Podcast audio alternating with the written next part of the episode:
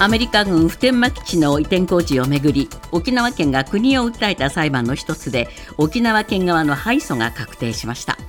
この裁判は名護市辺野古沖の軟弱地盤の改良工事の設計変更を承認しなかった沖縄県に対し国土交通省が行った是正指示は違法だとして県側が取り消しを求めて争っていたものです。昨日の判決で最高裁は国の是正指示は適法と判断し県の上告を退けました。来月から始まるインボイス制度に反対する個人事業主らの団体が昨日制度の中止や延期を訴える提言書を発表。さらに36万筆を超える署名を財務省や国税庁公正取引委員会の担当者に手渡しました。この問題で岸田総理は昨日政府を挙げてフォローアップを行うため閣僚級によるインボイス制度円滑実施推進会議を立ち上げるよう指示しました。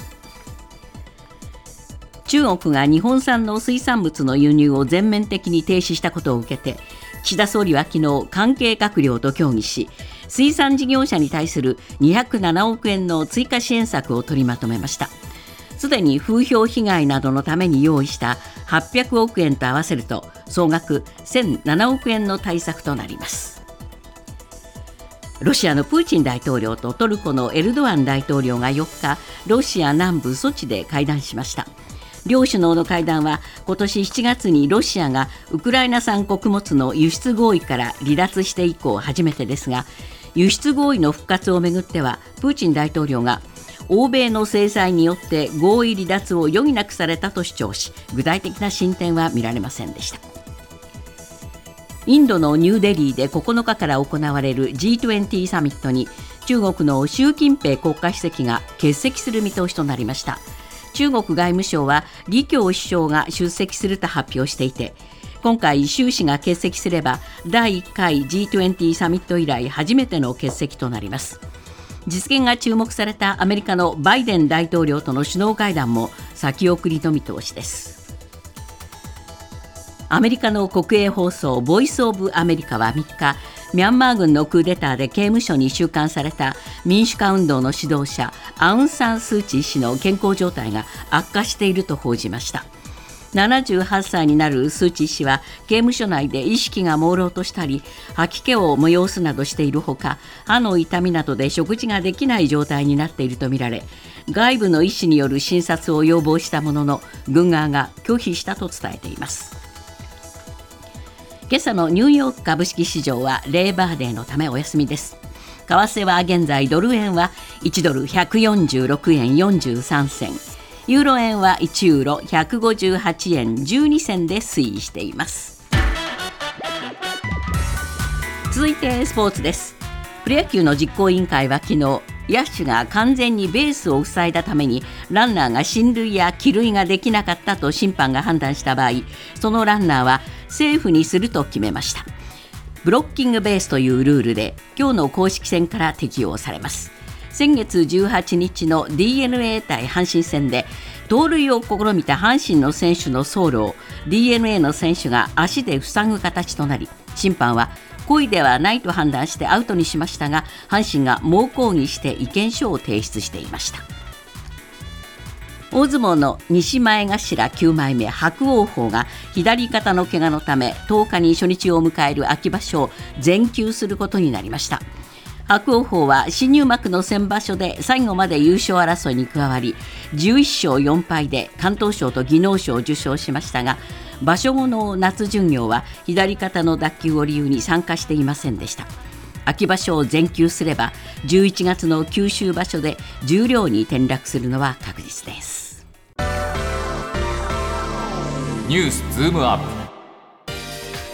アメリカ軍普天間基地の名護市辺野古沖への移設計画をめぐる国と沖縄県の裁判で最高裁は昨日沖縄県の上告を退けました。これで沖縄県の敗訴が確定し辺野古埋め立ては大きな転換点を迎えました。ニュースズームアップ。移設を阻止する最大かつ最後のカードを失い難しい判断を迫られる玉城知事。今日のコメンテーター酒井光一郎さんです。辺野古はどうなってるのかということですね。そうですね、えーあのまあ、そもそもはあの沖縄の宜野湾市にあるですね、えー普天間基地飛行場、はい。ここはあの市街地の中心が、まあ、部にあってですね、えーまあ、とにかく事故が起きた時の危険性、騒音も大変だと、いうので、これはみあの県民もですね移さなどっかに移さなきゃいけないと、え。もちろんえ県民は県外っていう話だったんだけども、はい。まあ、それがあー名護市の辺野古に移るっていう話えにーなりましたね。なりました。これはもう日米で合意してるわけですけども、はい。そうするとこの辺野古のアメリカ軍基地の東側と南側を埋め立てると、えこういう作業があるわけですね。はい。で、まず南側は水深が比較的浅いので、ええー埋め立て工事をまあやってるわけですね。はいで、今、7月時点末時点で98%ぐらい埋め立てられました。はいここはまあよしとしましょう。えで、次は東側。はいこの東側は水深が深い。えそれから海底にですね、えこれマヨネーズ状とよく言い方するんですけども、非常に軟弱な地盤が広がっていて、えあのーこれ土砂がまあ投入されてないわけですね。ええあのーで政府はじゃああの途中からですねじゃあ地盤を固める改良工事を行いたいと。これ突然あのへ設計変更みたいな話なんですけども、はいはいそういう話が出たわけですね。えそれに対して県が、えあー調査不足だと。いう理由に、まあ、承認しなかった、ここがいわゆるその法定相当闘争に始まる出発点にそうですね。なるわけですね。工事できなくなっちゃったわけですね。ええ。ええ。それで県国はどうしたかというと、ええ。この県が不承認しない、不承認ということに対して、ええ。これはだめよとえいう、まあ、採決を、取り消す採決を出したんですね。えそれでも県が承認しなかったために、次には今度は是正指示って言ってですね、もう言うこと聞けって言ったわけですよ、ええ。言うこと聞けと。はい。で、この言うこと聞けっていう是正指示に対して、県が違法だっつって、ええ。ー国を訴えたと。えいうので、あの高裁で、まあ、敗訴したので、県側がですね、ええ。それで、まあ、最高裁に来ましたと。いうのが、まあ昨日の話なんですけれども、ね。え。まあ、簡単に言えばですね、じゃあ裁、裁判はどういう判決だったのかというと、ええ。じゃあ、その基地の負担問題とか、そういうことは一切扱わず、え単純にこの是正指示とか、ええ。ー不正不不承認を取り消す採決はどうだったのかとか、こういう手続き論だけを見て判決を出したんですけども、ね。いずれもお国側の言ってることが正しいよと、えういう話でですね、ええ。これ県の敗訴が確定したというそういう話になってきてますよね。これ、まあ、国のその要請をですね、ええ。ー承認しないということを言ったら、えーそれはだめよって言って、ええ。そのダメよって言ったのに、それでもまだ不服だって言ったら、もう作業ができないじゃないかと、ええ。だからもうちゃんと国の言うこと聞きなさいこういう判決ですね。紛争の迅速な解決が困難になるっていうね、国のですよ、つまりもう一方的に国の、えー国がやろうとしていることを単に代行してるだけでしょうと、県は、そういう考え方に基づいて、国のやってることは正しいという判断を示したということなんですけども。ですね。これはやっぱり、まあ言ってみれば、お上の言うことに逆らうなって話ですよね。まあ、まさにその通りなんですよ。えだからこの法廷闘争だけを、まあ、これ、県だって、本当は法廷闘争したいというよりは、辺野古にとにかくこう認めないというですね、えそういう意思を、例えば法律によっても表そうと。示したい。ええ示したいということで,、はい。で特に玉城さんっていうのは、これ、知事ですね、え辺野古の家の移設の阻止を公約にですね、え2018年と22年の知事選で勝ってるわけですね。そうですよね。でプラス、2019年にはですね埋め立ての是非を問う県民投票をやってると、えその時に7割以上が反対の意思を示してるわけですね。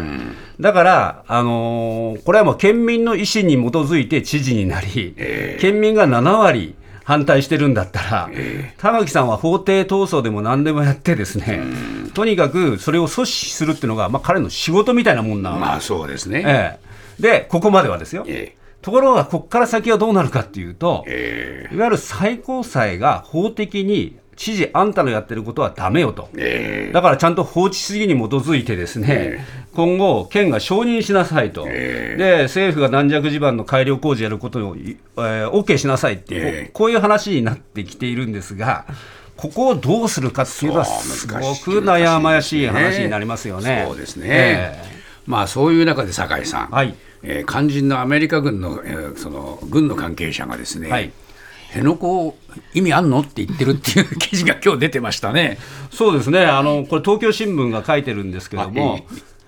今年3月にね、え新基地建設の視察に訪れたアメリカ軍の幹部に、がですね、辺野古の新基地は何のために作っているのかと、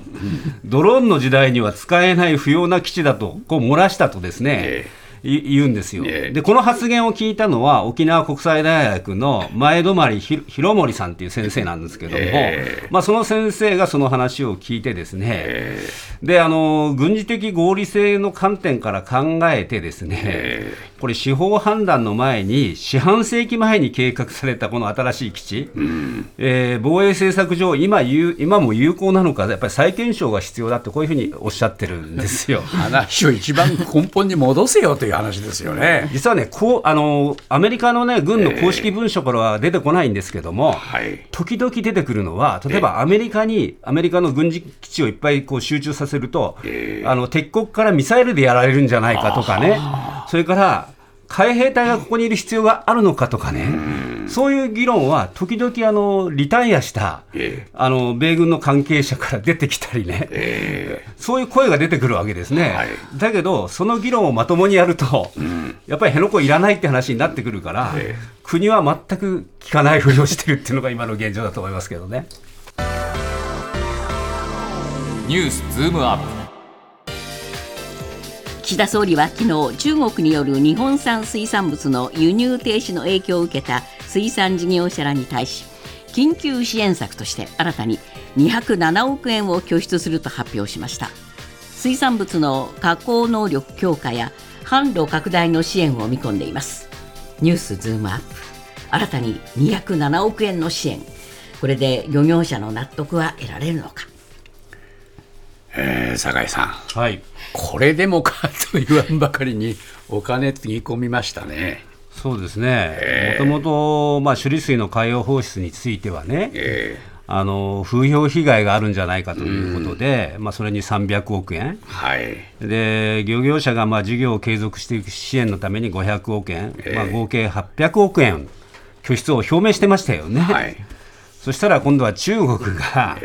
日本の海かあの日本産の水産物のまあ輸入停止に乗り出しちゃったと。はい。えーそこで、えー今年度の予算の予備費からですね、まあ、207億円、はい。まあ、全部合わせるとまあ約1000億円強ですね、え。をお漁業者支援として、えー出しますよという、ーはい。そういう話になってきたという話ですね。これは巨額ですよね。いや、かなりの額ですよね、でこれはまあまさに岸田総理も想定していなかった、あー予算ですよね、えでそこまで、まあ、やらざるを得ないっていうこともですね、はい。まあ、ちょっと驚きなんですけども、そうですね。結局のこの今回のですね、えー支援の200億円っていうのは何に使うかっていうとはい、これやっぱりもう加工の問題が出てきてるわけですね。あのこれ、日本はですね、ホタテとかナマコとか、まあ、特にホタテで言えばですね、これ、取るんですけども、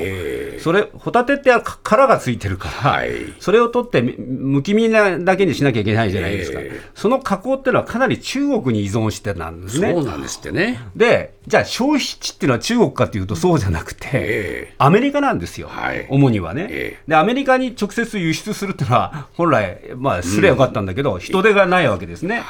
はいなので、中国でこれをすべて頼んでたと。皮むき加工して、ええ。それでアメリカへ動くアメリカに行くという、そういう話だったんだけども、ええ。これ、アメリカが、あの中国が一切そういうものは受け入れないということに、えーなったので、じゃあ、まず日本でね、ええ。加工する体制整えなきゃいけないっていう話になってきたわけですよ。大。変なことになっちゃいましたよね。ええ。ええ。それでに日本で加工してっていうのは、つまり殻を剥いて、えー冷凍して、それをアメリカとかいろんな国にまあ輸出しましょうと、いったときに、殻むき機、えがまず必要ですね、はい。これ大量に。はい。じゃあそれをまず手にえー入れるための費用、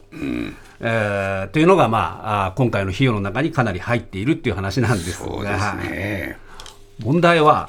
誰がやるのっていう。人手がないぞっていう話でしょ？これはね、人手がないっていう話で、え働き手の確保ができないわけですよ。えで、あのーだから、この網走市のですね、例えば水産物加工会社の方は、人手がないのに金を出すからすぐ作れと言われてもできるのかと、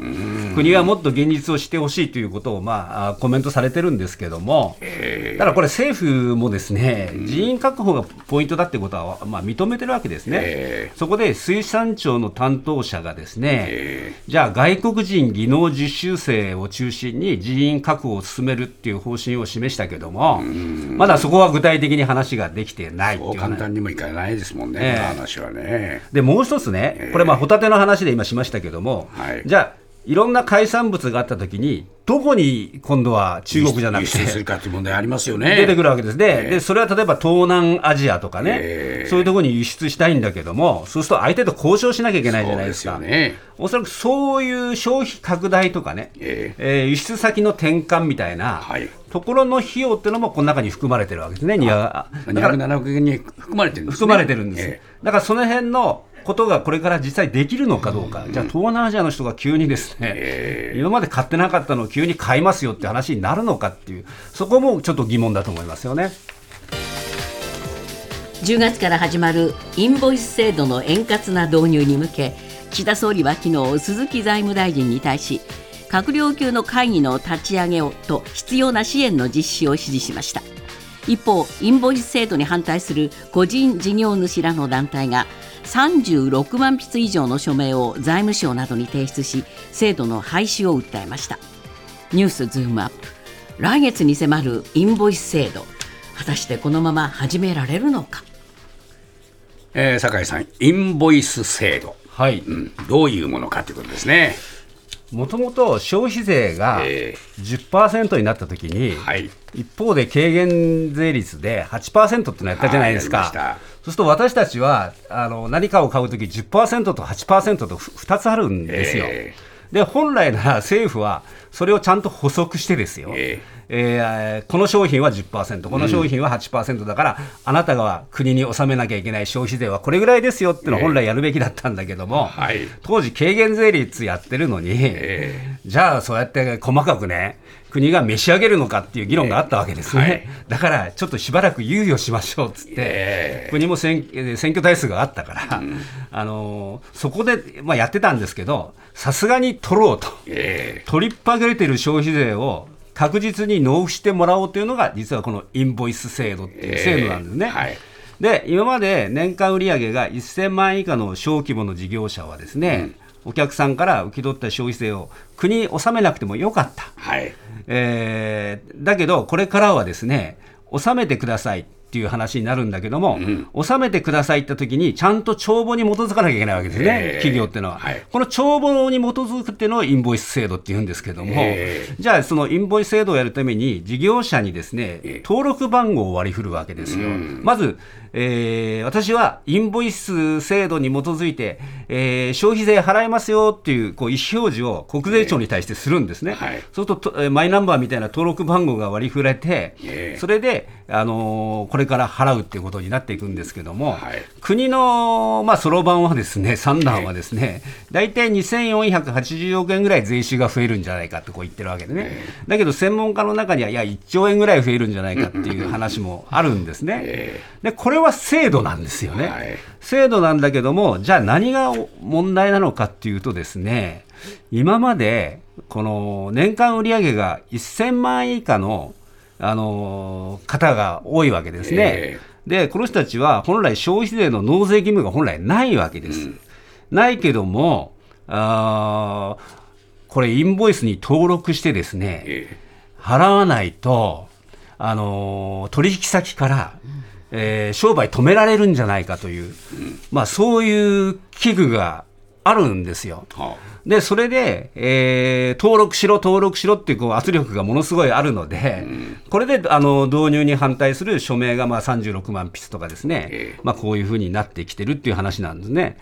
で実これだけど、免税されてる人たちは、別に新しく払わなきゃいけないわけじゃないでしょ？払わなきゃいけないんです。あの払う必要はないんですよ。ないんでしょ？ないんですけども、登録だけしなきゃいけないの？うん、登録もしなくていいんです本来は、だけど登録してない業者にはええ仕事あげないよっていう動きが出てくるんじゃないかという心配があるわけですね。とその分取引先があの消費税分をかぶらなわけですよねかぶらなきゃいけないから。そう。ですね。ええ。だから、その取引先お、特に大手が、ええ。いやいや、あんたあの、免税業者だけど、ちゃんと消費税払ってもらうためにええ、課税業者になってください。は、あ。インボイスに登録してくださいっていう、こういう話になってくるわけですよ。でそういう圧力がすごくあるって、実際にね、起きてることがあって、これ、ええ前に新聞に出てたんですけども、ええ日本タバコ産業がね、はい。葉タバコは葉たあの葉タバコの農家に対して、インボイス制度に登録しない分は、消費税相当額をあなたに対して払いませんよっていう一方的な通告したんです。ええでこれが公取からすると、ですね独禁法違反につながる恐れがあるっていうことで、ええまあ、注意を受けてる、もうすでに。はい。